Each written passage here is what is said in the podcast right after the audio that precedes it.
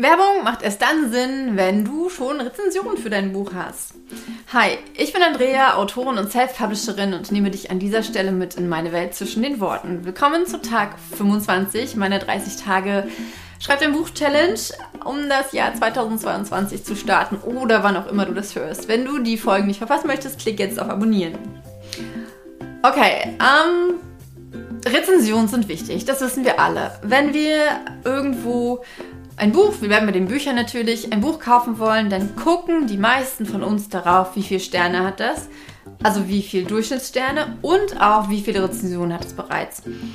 Und weil das so ist, und ja, ich weiß, es gibt Menschen, und wenn du dazugehörst, kommentiere gern hier drunter, die nicht auf Sterne achten, dann Moment, wenn das so ist, weil das so ist, weil das bei den meisten Menschen so ist, ist es wichtig, dass wenn wir Werbung schalten für ein neues Buch, was neu auf den Markt gekommen ist, dass dieses Buch bereits positive Bewertungen hat.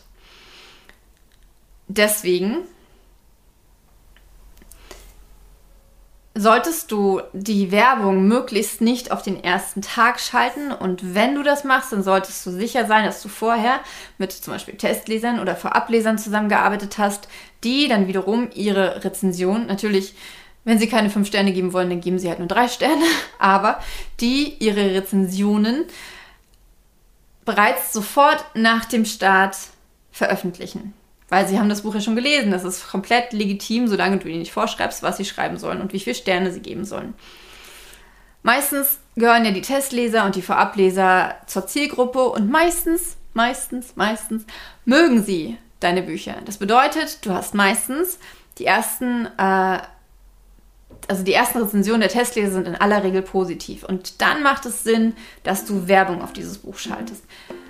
Denn viele Leute sind abgeschreckt, wenn da gar keine Sternebewertungen sind. Denn viele Leute verlassen sich gern darauf, was andere Leute von etwas halten. Und weil das so ist, dieser ganz kurze Tipp, geh sicher, dass deine Werbung nicht ins Leere läuft, weil sie auf ein Produkt verweist, das noch kein, ja, keine, ähm, keine Validierung durch andere LeserInnen bekommen hat. Ja, das war tatsächlich der kurze, kurze, kurze, kurze 25. Tag und wir sehen uns morgen am 26. Tag. Bis dahin, mach's gut, dein Andrea.